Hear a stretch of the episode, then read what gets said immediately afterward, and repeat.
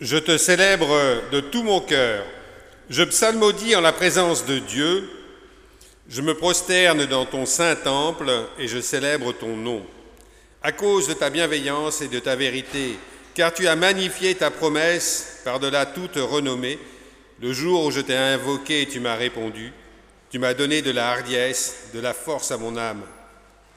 Tous les rois de la terre te célébreront, Éternel, en entendant les paroles de ta bouche.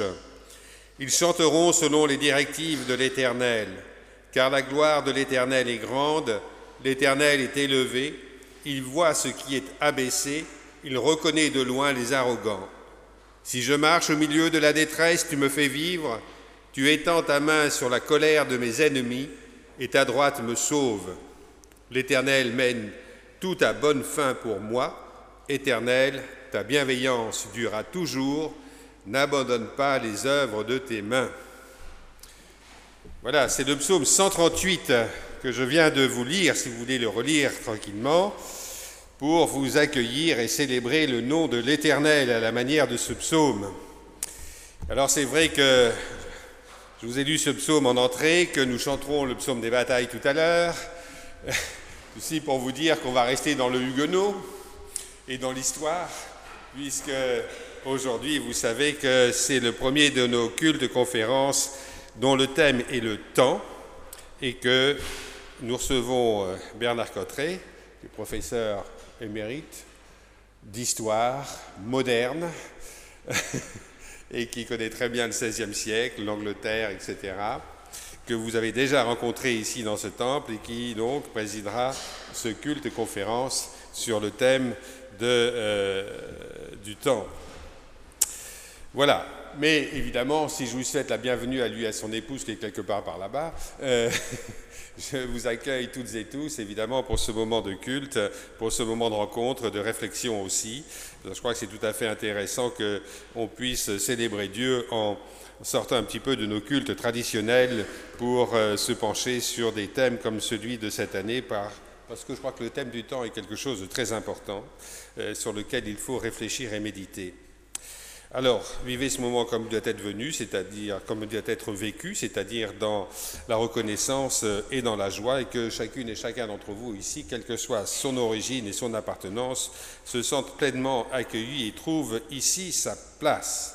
Voilà, nous sommes là pour vivre de la grâce et de la paix qui nous sont offertes euh, par Dieu en Jésus-Christ. Et pour entrer dans l'histoire, je vous invite à prendre le psaume 68 en entier, c'est le psaume des batailles. Hein.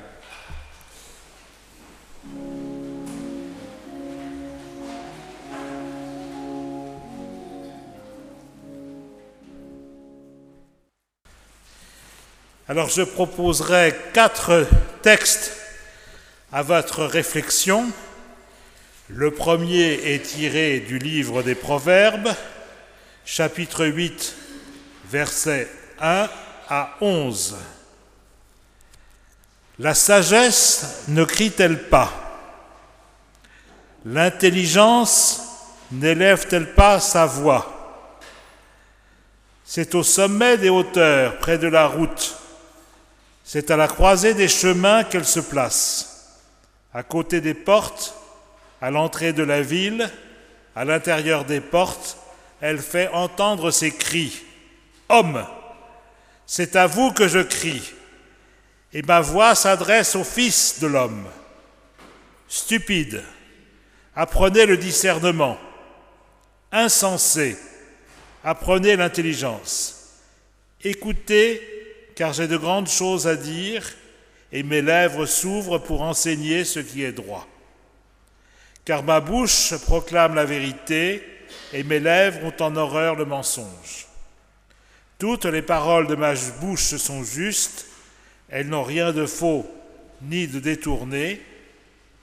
Toutes sont claires pour celui qui est intelligent et droites pour ceux qui ont trouvé la science. Préférez mes instructions à l'argent et la science à l'or le plus précieux, car la sagesse vaut mieux que les perles, elle a plus de valeur que tous les objets de prix. Deuxième lecture, tirée, elle, de l'évangile de Matthieu au chapitre 27, versets 35 à 48. Après l'avoir crucifié, ils se partagèrent ses vêtements en tirant au sort, afin que s'accomplisse ce qui avait été annoncé par le prophète. Ils se sont partagés mes vêtements et ils ont tiré au sort ma, ma tunique. Puis ils s'assirent et le gardèrent. Pour indiquer le sujet de sa condamnation, on écrivait au-dessus de sa tête Celui-ci est Jésus, le roi des Juifs. Avec lui furent crucifiés deux brigands, l'un à sa droite et l'autre à sa gauche. Les passants l'injuriaient et secouaient la tête en disant Toi qui détruis le temple et qui le rebâtis en trois jours, sauve-toi toi-même. Si tu es le Fils de Dieu, descends de la croix. Les principaux sacrificateurs, avec les scribes et les anciens, se moquaient aussi de lui et disaient Il a sauvé les autres et il ne peut se sauver lui-même. S'il est roi d'Israël, qu'il descende de la croix et nous croirons en lui. Il s'est confié en Dieu, que Dieu le délivre maintenant s'il l'aime, car il a dit Je suis fils de Dieu. Les brigands crucifiés avec lui l'insultèrent de la même manière. Depuis la sixième heure jusqu'à la neuvième, il y eut des ténèbres sur toute la terre. Et vers la neuvième heure, Jésus s'écria d'une voix forte, Élie, Élie, lama sabachthani, c'est-à-dire, Mon Dieu, mon Dieu, pourquoi m'as-tu abandonné? Quelques-uns quelques de ceux qui étaient là, l'ayant entendu, dirent, Il appelle Élie. Et aussitôt l'un d'eux courut prendre une éponge qu'il remplit de vinaigre, et l'ayant fixé un roseau, il lui donna à boire. Mais les autres disaient, Laisse, voyons si Élie viendra le sauver. Vous connaissez évidemment la suite, Élie ne vient pas, et la mort est la mort, et non pas comme dans certaines traditions docétistes, un simulacre d'exécution. Troisième texte enfin, 2 Corinthiens 12, 7, 11. Le Seigneur m'a dit, Ma grâce suffit, car ma puissance s'accomplit dans la faiblesse. Je me glorifierai donc bien plus volontiers de mes faiblesses, afin que la puissance de Christ repose sur moi. C'est pourquoi je me plais dans les faiblesses, dans les outrages, dans les calamités, dans les persécutions, dans les détresses pour Christ, car quand je suis faible, c'est alors que je suis fort. J'ai été un insensé et vous m'y avez contraint. C'est par vous que je devais être recommandé, car je n'étais inférieur en rien aux apôtres par excellence, quoique je ne sois rien. Et dernier texte offert à notre méditation, texte profane, tiré de l'éloge de la folie d'Erasme, donc au début du XVIe siècle. C'est la folie qui parle. Les gens de ce monde tiennent sur moi bien des propos, et je sais tout le mal qu'on entend dire de la folie, même chez les fous. C'est pourtant moi, et moi seul, qui réjouis les dieux et les hommes. Aujourd'hui même, la preuve en est faite largement, puisqu'il m'a suffi de paraître devant ce nombreux auditoire pour mettre dans tous les yeux la plus étincelante gaieté.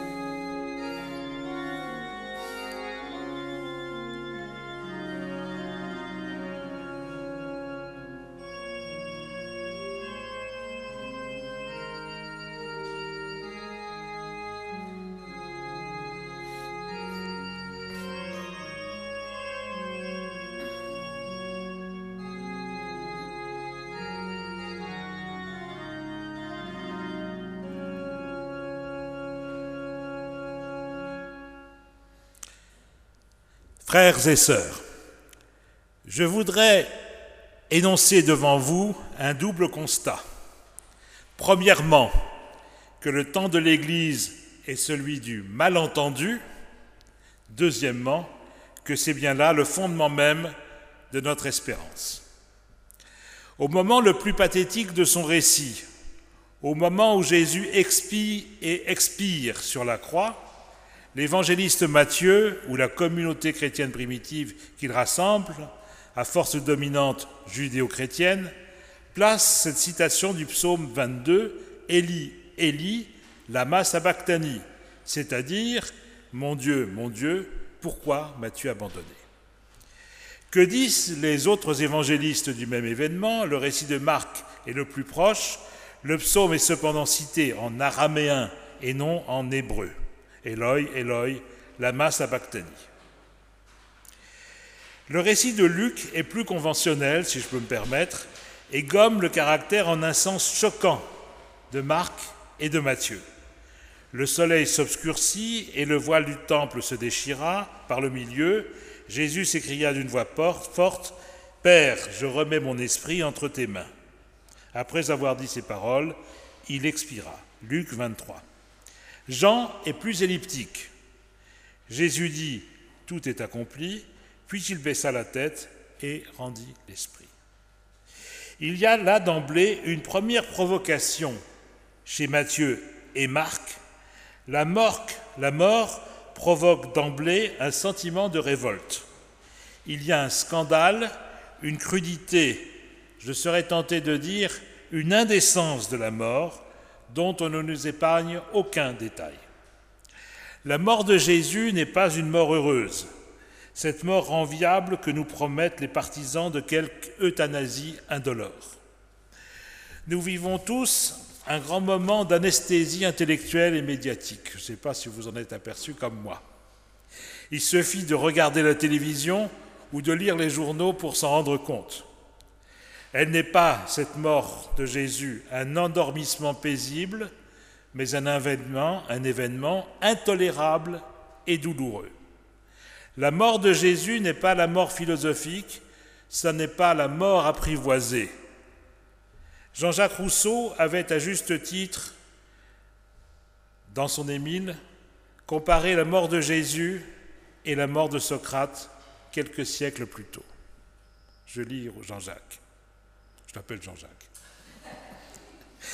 La mort de Socrate, philosophant tranquillement avec ses amis, est la plus douce qu'on puisse désirer. Celle de Jésus expirant dans les tourments injurié, raillé, maudit de tout un peuple, est la plus horrible qu'on puisse craindre. Socrate, prenant la coupe empoisonnée, bénit celui qui la lui présente et qui pleure. Jésus, au milieu d'un supplice affreux, prie pour ses bourreaux acharnés. Oui, si la vie et la mort de Socrate sont d'un sage, la vie et la mort de Jésus sont d'un Dieu. Je crois qu'il avait tout compris. Le christianisme s'ancre d'abord dans cette réalité de la mort, cette réalité de la mort sans laquelle il ne saurait y avoir de résurrection. Le christianisme, du moins celui de Jésus, et je pense que c'est celui évidemment qu'il faut recommander ici en chair, le christianisme, du moins celui de Jésus, n'est pas une religion pour bisounours. La religion est sans doute un opium, ça nous en sommes tous convaincus, mais l'évangile n'est pas un antalgique. Le Christ n'offre aucun compromis avec la réalité de la vie et de la mort. Jésus n'est pas un comprimé d'aspirine. Il faut d'abord rendre la mort à la mort pour pouvoir prêcher la résurrection. Jésus est mort en prononçant une prière qui est de l'ordre du cri. Et tout cri est tout d'abord une forme d'indignation. Mais là n'est pas le seul intérêt de ce texte. L'évangile de Matthieu ne s'intéresse pas qu'au message légué par Jésus au moment où il pousse son dernier soupir. Il s'interroge également sur ce que nous appellerons sa réception. La, théorie de la réception est devenue essentielle désormais aux études littéraires.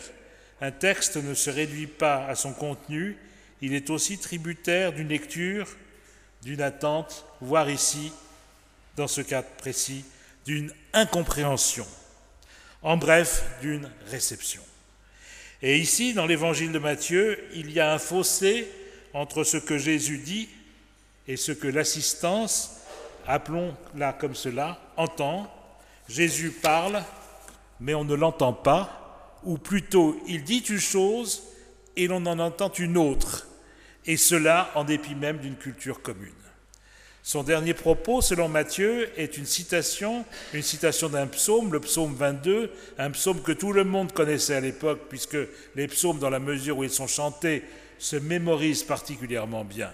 Or, il y a un curieux phénomène de brouillage, là où précisément le message devrait être le plus clair. Pourquoi mettre de l'incompréhension dans la compréhension elle-même? Les contemporains de Jésus étaient-ils sourds? Dur d'oreille. Cet évangile est désormais écrit à l'usage des sourds et des malentendants. Mais ne sommes-nous pas tous des sourds et des malentendants? C'est là une constante, en tout cas, de l'évangile de Matthieu qui déclare, vous le savez, au chapitre 13, versets 13 à 15, C'est pourquoi je leur parle en parabole, parce qu'en voyant, ils ne voient point, et qu'en entendant, ils n'entendent ni ne comprennent. Et pour eux s'accomplit cette prophétie d'Isaïe, vous entendrez de vos oreilles et vous ne comprendrez point, vous regarderez de vos yeux et vous ne verrez point, car le cœur de ce peuple est devenu insensible, ils ont endurci leurs oreilles et ils ont fermé les yeux, de peur qu'ils ne voient de leurs yeux, qu'ils n'entendent de leurs oreilles, qu'ils ne comprennent de leur cœur, qu'ils ne se convertissent et que je ne les guérisse. Au sort aux sourds et aux malentendants, il faut évidemment associer les aveugles et les malvoyants pour utiliser la litote actuelle. Ce peuple qui n'entend pas, c'est évidemment d'abord Israël pour Matthieu. Nous connaissons tous la synagogue aux yeux bandés de la cathédrale de Strasbourg, mais nous souhaiterions compléter en ajoutant que ne pas entendre ou ne pas voir sont aussi le propre de l'Église. J'ai choisi de terminer sur ce passage de Matthieu 27, mon histoire de la réforme protestante, écrite pour les éditions Perrin il y a quelques années. Pourquoi? Parce que ce que l'on peut en tirer d'une certaine façon comme interprétation, c'est la chose suivante. Loin d'être simplement anecdotique, ce passage de l'évangile de Matthieu, à mon avis, euh, nous donne véritablement une clé de lecture essentielle. Je propose de voir dans ce malentendu un épisode fondateur et une mise en garde. L'évangile de Matthieu, au moment où il rapporte la mort de Jésus sur la croix, laisse percer une étrange ironie dont on a rarement relevé le caractère énigmatique. Étrange scène que ce quiproquo. Jésus s'adresse à Dieu, mais les hommes ne l'entendent pas et croient qu'il supplie Élie. Mais ni Élie ni Dieu ne viennent le sauver, et le Christ meurt donc après avoir entonné ce psaume 22, Mon Dieu, mon Dieu, pourquoi m'as-tu abandonné que nul n'a semblé entendre ou comprendre? Pourquoi situer cet acte manqué au moment le plus pathétique du récit. Quelle est la fonction de ce leurre dans un texte qui, dès lors que l'on s'en approche, suscite autant d'interrogations qu'il paraît fournir de réponses? La réforme protestante se fonde sur ce quiproquo elle s'inscrit en faux contre l'image que l'Église officielle a donnée du crucifié et du ressuscité. Et c'est bien parce que le temps de l'Église a été le temps du malentendu que les réformateurs ont eu quelque chose à dire.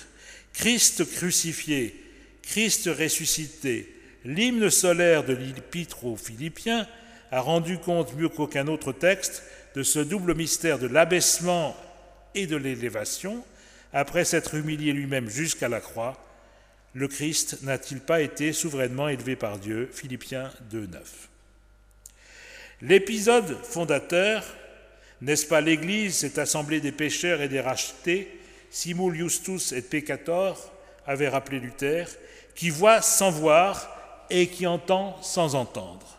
À ce titre, le gigantesque acte manqué de Matthieu 27, Mein lieber Siegmund, nous signale qu'il y a une part incompressible de perte dans toute transmission et dans toute réception. À partir de là, le temps de l'Église, ce temps du salut, ce temps de grâce, comme on disait encore autrefois, est aussi celui du malentendu, d'un malentendu persistant. Le temps de l'Église est à la fois le récit d'une perte et d'une trahison. C'est précisément là que l'aventure réformatrice prend tout son sens, puisqu'elle part de l'idée qu'il faut retrouver par-delà les siècles le message caché, le message enfoui, le message trahi, abandonné, absurdement caricaturé par l'Église, par les Églises. Les Églises qui transmettent le message le cachent et le dissimulent en même temps. Elles se l'approprient, elles l'enclosent, pour reprendre cette expression à Calvin qui s'indignait que l'on enclose Dieu en permanence. Il y a de l'idolâtrie dans la piété elle-même, nous dit la réforme calvinienne. Ce message de la réforme est aussi, à mon sens, la quintessence même du protestantisme libéral. Qu'est-ce que le libéralisme Sinon la liberté de s'affranchir des apparences et de renouer avec le sens même du message? Où donc est la sagesse? Comment se manifeste-t-elle? Par l'indignation. La sagesse est dans la folie, et la folie est sagesse à son tour. Tel est, vous le savez, tous l'un des principaux enseignements de l'apôtre Paul. C'est là que je souhaiterais faire intervenir le dernier personnage que j'ai cité tout à l'heure, Erasme de Rotterdam, et son éloge de la folie au début du XVIe siècle. Si Erasme n'est pas un protestant, pas même un protestant qui s'ignore, si l'on ne risque pas de l'apercevoir ni au foyer de l'âme, ni au temple de l'oratoire, il est pourtant un témoin absolument capital ou indigné de ce qu'est devenu l'Église au début du XVIe siècle. Rédigé en Angleterre dans la demeure de, Thomas More, le fameux auteur de l'Utopie, l'éloge de la folie paraît à Paris en 1511 et c'est tout à fait intéressant de, le dire ici parce que nous sommes donc dans la ville où est paru ce, texte fabuleux.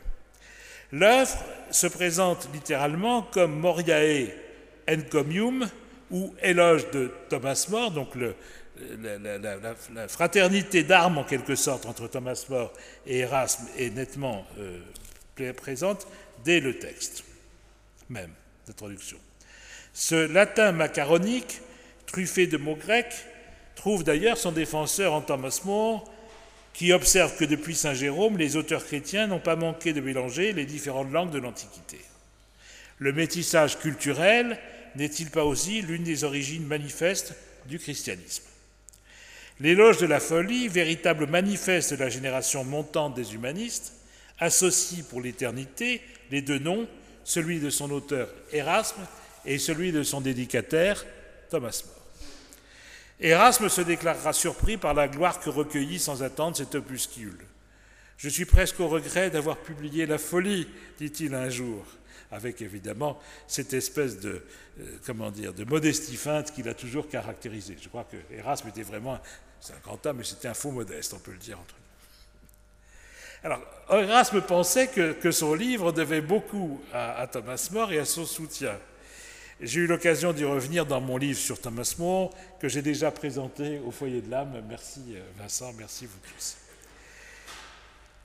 Il me détermina, euh, affirme Erasme, à écrire l'éloge de la folie, c'est-à-dire à faire danser un chameau. Formule pleine d'humour, le chef-d'œuvre d'Erasme, ou du moins le plus célèbre de ses écrits, fut directement inspiré par Thomas More et l'on y sent cet air de liberté que les deux amis respiraient en Angleterre sous la protection d'Henri VIII, qui s'est révélé évidemment peu après un redoutable tyran, mais enfin, là il était encore jeune et, plein, et, en, pleine santé, si je peux dire. Et donc il y a, cette espèce de, référence implicite à l'Angleterre dans euh, les œuvres qui paraissent à cette époque-là.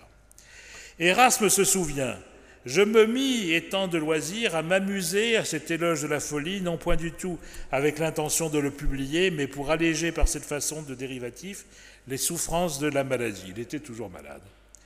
Je fis goûter le début de mon ouvrage à plusieurs bons amis pour avoir plus de plaisir à en rire en leur compagnie. Ce début leur plus fort, et ils m'engagèrent à continuer. L'un des plus grands textes de la Renaissance n'inquiète ainsi d'un mal de rein et de l'amitié virile entre Mort et Erasme. Erasme était suffisamment fou pour le croire, ou pour le donner à penser. Directement issu du cénacle humaniste, l'éloge de la folie est représentative donc de cette atmosphère de liberté et de débordante affection qui caractérise le, début du règne d'Henri VIII. La dénonciation de la folie se heurte toujours évidemment en filigrane à la définition de la sagesse, d'où évidemment le premier texte que je vous ai lu. La folie est le double redouté de la raison. La sagesse ne crie-t-elle pas s'exclame le livre des Proverbes. Qui est fou Qui est sage reprenait en chœur Erasme et Thomas More. Je sais tout le mal qu'on peut dire de la folie, même chez les fous, entonnait l'éloge. Nous ne savons même plus ce que sont les fous. Depuis l'invention de la clinique, la folie a perdu une partie de sa fascination. Elle s'inscrit dans un espace séparé, départageant le sein du pathologique. Le fou, au XVIe siècle, était encore un peu prophète. On lui demandait de tenir un discours inspiré sur les hommes et sur les choses, comme au Moyen Âge, des rois admettaient un fou à leur côté, chargé de dénoncer la faiblesse des hommes. Shakespeare, une cinquantaine d'années plus tard, fit un usage fréquent des fous dans son théâtre. Quant à Moore lui-même, il avait également un fou dans sa maisonnée. Le fou est un spécialiste des mots. Son répertoire est large, des devinettes aux histoires, en passant par les chansons et autres sarcasmes. Sa liberté d'expression est immense, on peut tout dire sous le déguisement d'un fou. L'éloge de la folie n'est-elle pas à sa façon aussi un miroir au prince destiné à édifier et à instruire dans la tradition médiévale?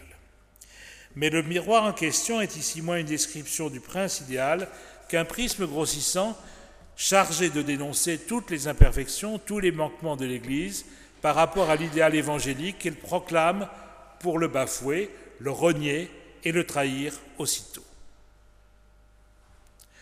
Dans ce savant jeu de miroir, le faux est encore chargé de dire le vrai.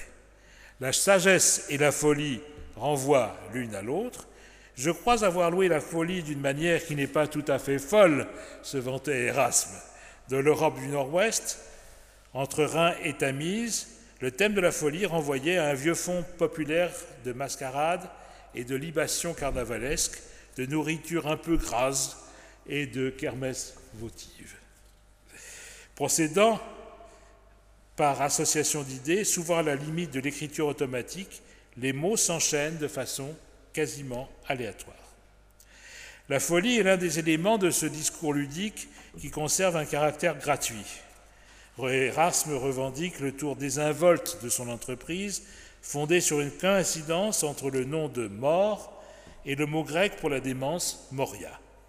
Voulant donc m'occuper à tout prix et les circonstances de ce prétend guère à du travail sérieux, dit-il, j'eus l'idée de composer par jeu un éloge de la folie, qui est donc aussi un éloge de Thomas More. Et plus tôt et plus bas, j'ai pensé d'abord à ton propre nom de Morus, lequel est aussi voisin de celui de la folie, Moria, que ta personne est éloignée d'elle. La coïncidence retenue ici n'a aucun caractère descriptif. Il ne s'agit pas de faire de mots un aliéné, il s'agit simplement d'un amusement ou encore d'une forme de plaisanterie. Et l'évocation de la comédie latine ou des poèmes satiriques du grec lucien est destinée à rassurer Mon sur le caractère inoffensif de ce divertissement littéraire, inoffensif en étant bien sûr. La sagesse chrétienne, en, effet, est paradoxale. Elle est folie, folie de la croix, ainsi chez Saint Paul, dans la deuxième épître aux Corinthiens. Je parle comme si j'étais devenu fou, mais vous m'y avez obligé, avait déclaré l'apôtre. Erasme paraphrase cette sentence. Je parle en fou, sachant bien que c'est le privilège des fous de proclamer seul la vérité sans choquer. Le terme couramment utilisé par l'apôtre est précisément le grec moria que reprend Erasme. Conformément à la tradition médiévale qui trouve dans le théâtre de Shakespeare l'un de ses représentants tardifs, le fou, l'aliéné, l'autre absolu, et celui qui dit le vrai. Beau sujet de méditation vérité euh, pour, pour nous, euh, à l'heure actuelle, de voir cette espèce de, Puisque je crois que nous sommes. Il faudrait écrire un nouvel éloge de la folie, d'ailleurs. On y mettrait l'Église et un certain nombre d'autres euh, comment dire, d'autres institutions du, présent. Je, ne vais pas vous en faire la liste car ce serait, ce serait trop long et je pense que, que tous, nous avons un certain nombre d'idées qui nous viennent à l'esprit, mais je crois encore une fois qu'il faut ancrer sa réflexion sur ce malentendu qui, à mon avis, est véritablement fondateur pour nous aujourd'hui.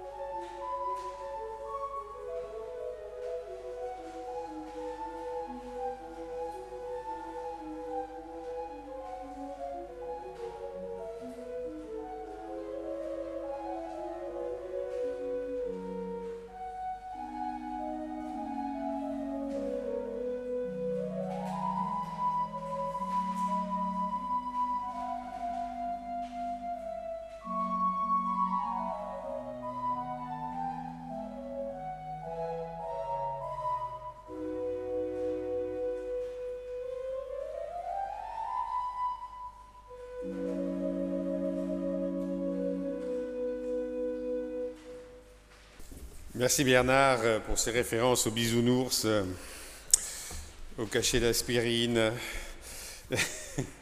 et à L'éloge de la folie, qui est un livre assez génial. Je dois dire, si vous ne l'avez pas lu, vous, pouvez vous lancer dans cette lecture, vous passerez de très très bonnes soirées et vous comprendrez aussi un petit peu l'état d'esprit qui régnait euh, au temps de la Réforme. je crois que c'est un livre qu'il faut vraiment lire hein, si on veut comprendre la Réforme. Mais franchement, ça lit très facilement et c'est plein d'humour. Je pense que vous l'avez saisi. Voilà, donc merci euh, de l'avoir rappelé. Et puis surtout nous dire que l'évangile, ce n'est pas vraiment le truc des bisounours. Hein. Quelque chose qu'il faut vraiment rappeler euh, aussi. ceci étant dit, je vous fais part de quelques annonces. Le, le 26 dimanche prochain, donc nous resterons toujours sur cette problématique euh, du temps, et nous, nous aurons une approche là philosophique avec Jean-Pierre Clairaut. Et le 2 février, euh, je vous présenterai euh, la problématique du temps à travers la Bible, du chaos à l'éternité. Et Philippe Crouzet nous parlera du temps et de l'économie le 9 février. Et nous finirons par un repas comme il se doit. Ceci étant dit, je vous fais part des, nouvelles plus proches, enfin des annonces plus proches. Euh, nous avons mercredi prochain à 20h30 ici, dans ce temple, la réunion de prière euh, de l'unité des chrétiens, puisque nous sommes dans cette semaine.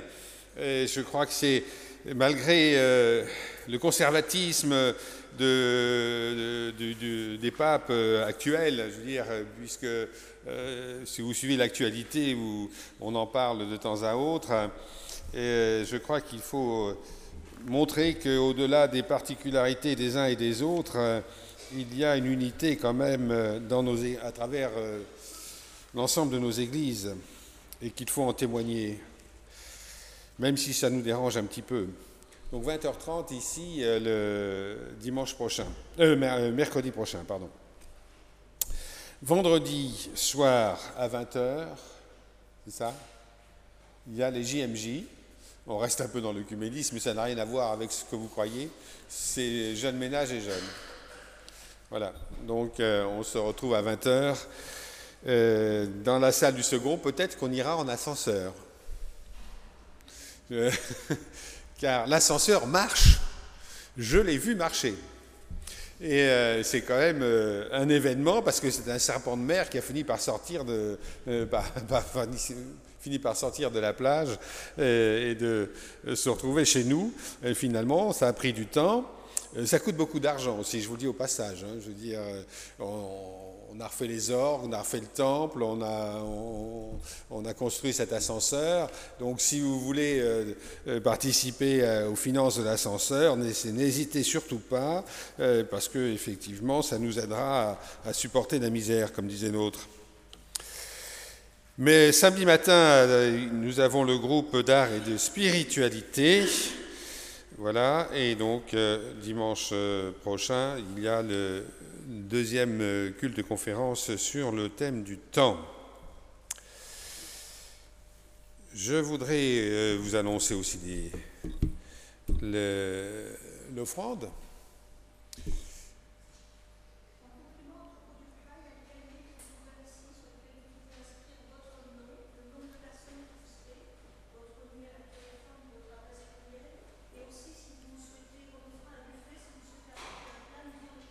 Pour le, repas dans... J'ai tendu l'oreille tant que j'ai pu pour vous entendre, mais je ne suis pas sûr que tout le monde ait bien entendu. Il y a un cahier en sortant à gauche sur la table euh, sur lequel vous pouvez vous inscrire. D'abord nous dire ben, je viendrai au repas euh, de fin des conférences, ou alors je viendrai avec euh, une salade, ou avec un rôti, ou avec un foie gras, au hasard. Bon, c'est pas interdit, hein. voilà. Vous avez bien compris le message. Donc en, entrant à en sortant à gauche sur la table qui est là, il y a ce cahier.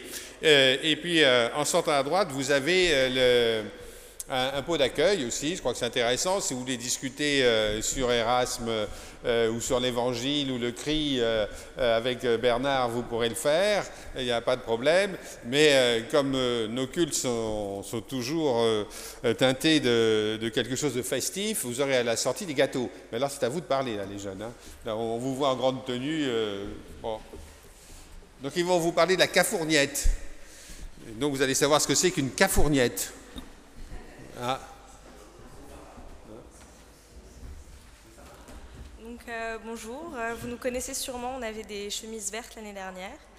Et cette année, on est monté aux aînés. Donc c'est comme euh, le groupe de trois garçons qui cet été vont partir en Inde. Mais nous, on n'est qu'en première année, donc ça consiste à en monter plusieurs petits projets. Et cette année, le premier pour nous, c'est de rénover le local qui se trouve sur le toit juste là donc, euh, qui s'appelle la Cafourniette. Ouais. Euh, donc avant, il y avait beaucoup de, enfin, il y avait des tables et beaucoup de pots à fleurs, ça servait pas mal de débarras. Et nous, là, on le rénove pour euh, pouvoir en faire ensuite notre local. Mais pour ça, on a besoin d'un peu d'argent, donc on fait appel à votre générosité pour nous aider à financer nos projets. Merci.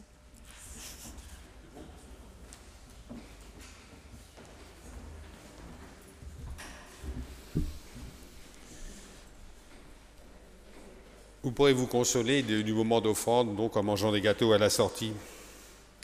Parce que c'est le moment de l'offrande. Nos caisses sont à zéro, puisque c'est début de l'année, donc il faut les remplir. Il n'y a pas de problème. Si vous voulez faire marcher l'ascenseur, il faudra payer les notes d'électricité. Voilà. Si vous voulez qu'on ait un repas un peu sympa de temps à autre, eh bien, il faut payer l'entretien des salles, et ainsi de suite. Et si vous voulez que l'évangile soit vraiment quelque chose euh, de l'ordre du message de la joie, eh bien, il faut acheter des Bibles, il faut euh, organiser de la catéchèse et que sais-je encore. Et c'est pour ça qu'il y a des offrandes dans nos églises qui se respectent. Donc je vous invite à participer à ce moment d'offrande en chantant toujours un psaume, évidemment, le 89, les trois premières strophes du 89.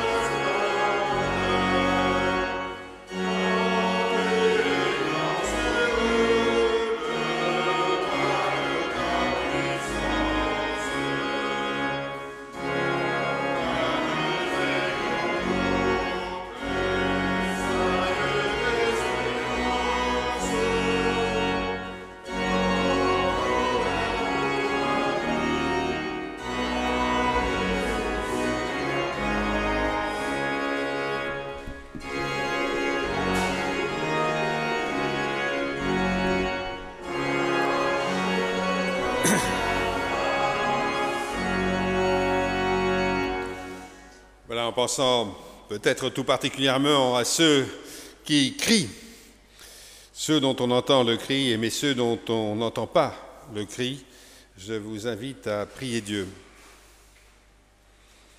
Notre Père qui es aux cieux, que ton nom soit sanctifié, que ton règne vienne, que ta volonté soit faite sur la terre comme au ciel. Donne-nous aujourd'hui notre pain de ce jour. Pardonne-nous nos offenses comme nous pardonnons aussi à ceux qui nous ont offensés. Ne nous laisse pas seuls face à la tentation. Délivre-nous du mal. Car c'est à toi qu'appartiennent le règne, la puissance et la gloire, pour le siècle des siècles. Amen.